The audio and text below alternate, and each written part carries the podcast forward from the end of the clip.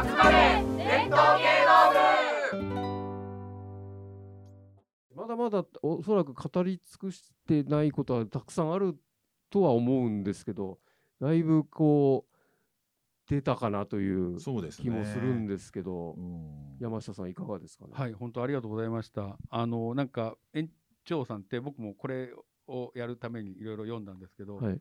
江戸が30年、明治が32年生きてるっていうね、うんそのやっぱり時代がすごい変わった時に江戸落語を子供の頃から見てて知っててやっててで明治維新が起きていろんなことが変わっていってでそこで、まあ、山岡鉄舟つながりでいろんなあの人たちと知り合っていってそれで、えーそれと彼多分アーティストみたいなところがあったと思うんですけどなんかルネサンスみたいな感じがすごいしてて。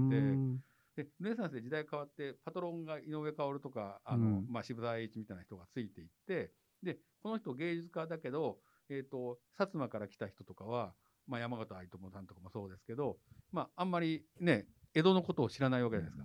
で江戸ってやっぱ文化のやっぱり修正がやっぱり300年間行われてきたところがあるのでそれをじゃあどうやったら僕たちもそこに入れるのかなって多分思ったと思うんですね。その時にじゃあ園長さんにあのいろいろ聞くと分かりやすくしてくれるからそれで彼は、えーとまあ、昔の漢語とか、えーいわゆる、えーその読み書きの言葉をですねあの口語に近代口語に変えていった人じゃないですか。そうするとむちゃくちゃ分かりやすいですよね。そうするとみんなやっぱお寄ってきてねなんか教えて教えてってなっていってそれを、まあ、園長さんはそういう性格だったからかもしれないけどそれをじゃあいいですよいいですよってやりながらでそれと並行してなんか創作者としてのなんかクリエイターとしてアーティストとしてなんか新しいものをどんどん作り続けようかなっていうのと、がうまく時代とはまっていったんじゃないかな。うん。でしかも録音が残されてないからどんどん神格化されていって、うん。まあ、カリスマ化になっていったというようなこともあり、うん。まあ、でたくさんお弟子さんもいるからその人たちがやっぱりだからまあちょっと全く話を変えちゃいますとキリストとかえマホメットが生まれて弟子さんが、えーまあ、伝えていくわけですよ。マタイ伝とかで。でその構造釈迦がいて伝えていくというような構図があの園長さんにもあったんじゃないかなっていう,、うん。いうふうに思うんですね。はい。でそれを、えー例えば昭和に置き換えるとこれは僕の仮説なんですけどじゃあ立川談志さんっていう人もそういうところがもしかしたらあったのかな。だから今立川流の面白い人たちがいっぱい出てきてるんじゃないかな、うん。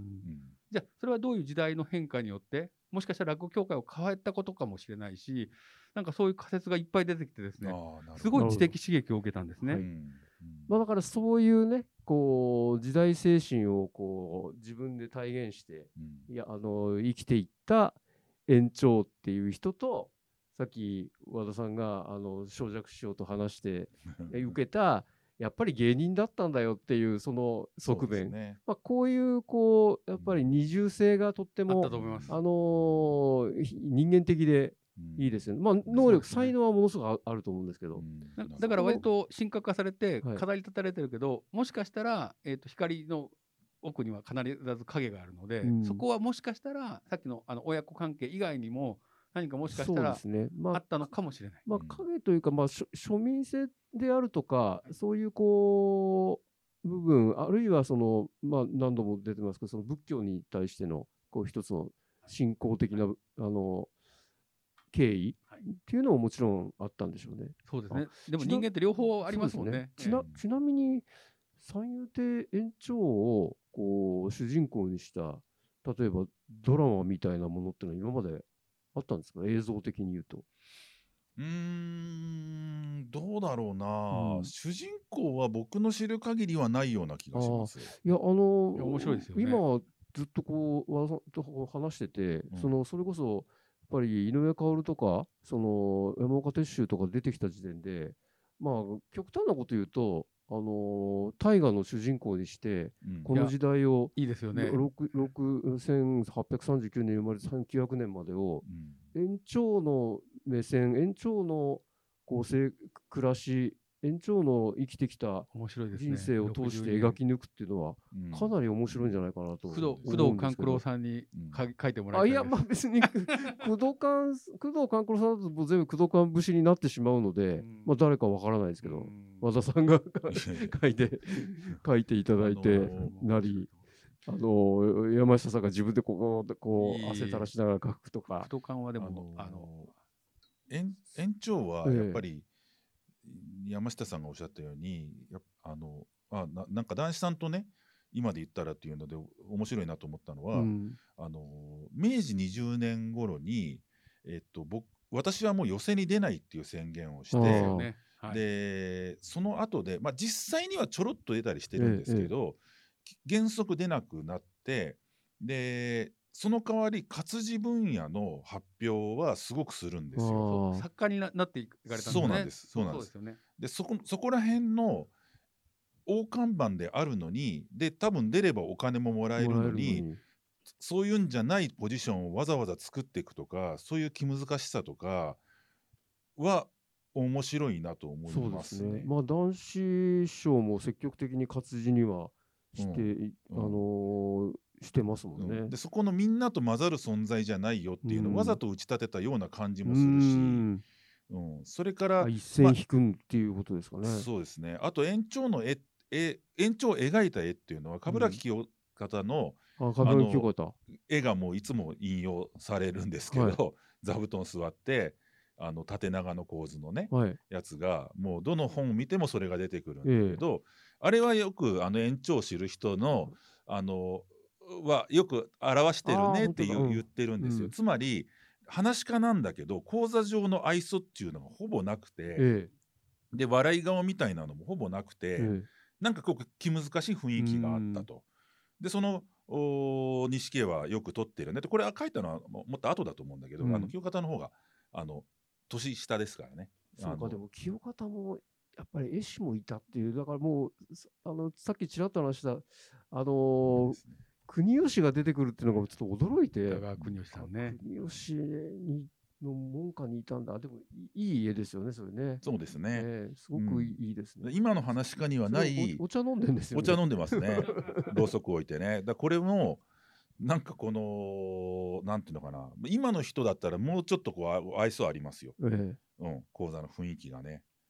昭和5年の、えー定点に出展されたとかの相当後に書えいたんだよね。あそうですよね。うん、でも記憶で書いたわけですよ。うん、うん清方のお父さんっていうのが延長と親しかったらあ。そうですか。でも清方も当然記憶にあったんでしょう。でちなみにあのーえーっとね歌舞伎でボタン道路をやった時にあの延長の役っていうのがちょっと一つつけられて、えええええあのー今の猿之助さんがあの役をやったの。えはい。でこの絵をすごく真似をしてええ気難しい感じで出てきて「えー、まあいいよまあいいよありがとうございます」みたいな感じでやったのが結構面白かったですね。えー要はこれを書いた人物として出てきたっていうことあのだから多分猿之助さんが園長を演じるにあたって、えっと、この絵をヒントにしたんだうと思う。んうんそのあ愛想なしの、うん。ちなみに亡くなった勘三郎さんは勘三郎さん名優だったと思うけどはい、園長の役やる時とか完全に現代の話かみたいなあ感じでもうなんかめっちゃ愛想想ある感じで、えーありがとうございますみたいな感じでとイメージ違やうってだから多分実像と結構違う感じの、なんかこうなんていうんですかね腰の低い感じでやってましたけどね。うん。あのちょっとその延長を主人公にしたあうんのお話ドラマをそうです作ってね。みたいですね。うんうん特まあだからあれだよな結局僕が面白いと思うのはあの三谷幸喜さんがや書いたあの、えっと「国民の映画」っていう演劇があって、はいね。ありますよね。であれって結局すごくパワーを持った権力者がいてそのナチス時代にね。でもその中でレニ・リヒシュタールとかうん当時の役者とかそういうの芸がね。ケケストナーとかが、えっと、反発する人もいるしこれは利用できるなっつって、うん。別の腹はあるんだけどその場だけあの合わせてるたりもするじゃないですか。まあ利用するという利用するところはするとかね、うん。でもその後に10年後に俺は別のことやるんだって考えてるとかね、えーっていうなんかそういう面もありそう、はい。延長さん。あなるほど。うん。そうか、じゃあ、ちょっとどど脚本化するにあたっては、いろんな園長さんのひ人となり、人間性をもう一回研究してみて、どういう側面があったかをやってみた方がいいのかもしれないですうんね。うん。でも特殊な人ですよね。うん。あのうん亡くなった人の追善とか法要ってありますけど、うん。確かに延長って毎年8月にやってそうですね。みんな集まってね、うん。それ言ったらだ確かに談春の演出とかこう3代目子さんとかもなんかああいううん。みんな集まってってのあってもいいような気もするんだけど、うん。それないですからね。ないですよね。あうーん。だからやっぱり特殊なやっぱり相当にこう尊敬崇拝されてる人ですよだね。そういうことですよね。うん、まあそういうアイコンなんだな。はい。うん、アイコン非常にいい、うん。わかりやすい。シンボルなのかもしれないですうん。ねそうですね。落語界のね本当に、うん。はい。うん。というようなはい。ことで、はい。で、そろそろお時間で、えー今回はこれで終わりにしたいと思いますけど、えーありがとうございました。ありがとうございました皆さんありがとうございました。えっ、と、8月の、えー11日に、えー三遊亭園長さん亡くなられて、延長期が、えー今年も、えーあると思いますが、えーまあ、それに向けてですね、えー編集してアップしていきたいと思います。はいえーありがとうございますはい。で、えーブレインドレインでは、えーこれを文字起こししてですね、えーノートというものに上げてるんですが、毎回文字起こしが上がってきて、それを初見で読むのがすごく楽しいというですね、えー最初の読者になれてですね。で、さっき園長さんのあの口述筆記の速記の煩悩って話はあったんですけど、これも喋り言葉じゃないですか。はいはい。僕も自分で書いたりするんですけど、書いてる言葉じゃなくて、喋ってる言葉ってこんなに分かりやすくて面白いんだなっていう。のは毎回感じてるんですね、文字起こしたやつ見てて。うんで、あやっぱり喋り言葉と書き言葉全然違うんだと。そうですね。で、それが明治でそういったことがね、うん即記本で行われて、うん、坪内逍遙が二葉って使命にね、ちょっと言ってみ、聞いてみろみたいなことをね、やってたっていうのが、本当に、あそれの、一つのなんかこう分岐点ですもんね。その一言が。だって、文ちょっとお前言って聞いてみろよっていうのが世の中変えてるわけですもんね。そうです。文学史に必ず出てくるじゃないですか。日本の近代文学史のね、歴史を変えた一言。そうということで園長さんは歴史を変えた人で これから三浦さんがあのドラマのえーまず箱書きを、えーお考えになると思いますけどあのまた次回もよろしくお願いします。はい。ありがとうございました。じゃあ、えー、とカメラに向かってさようならありがとうございました。はいありがとうございました。さようなら。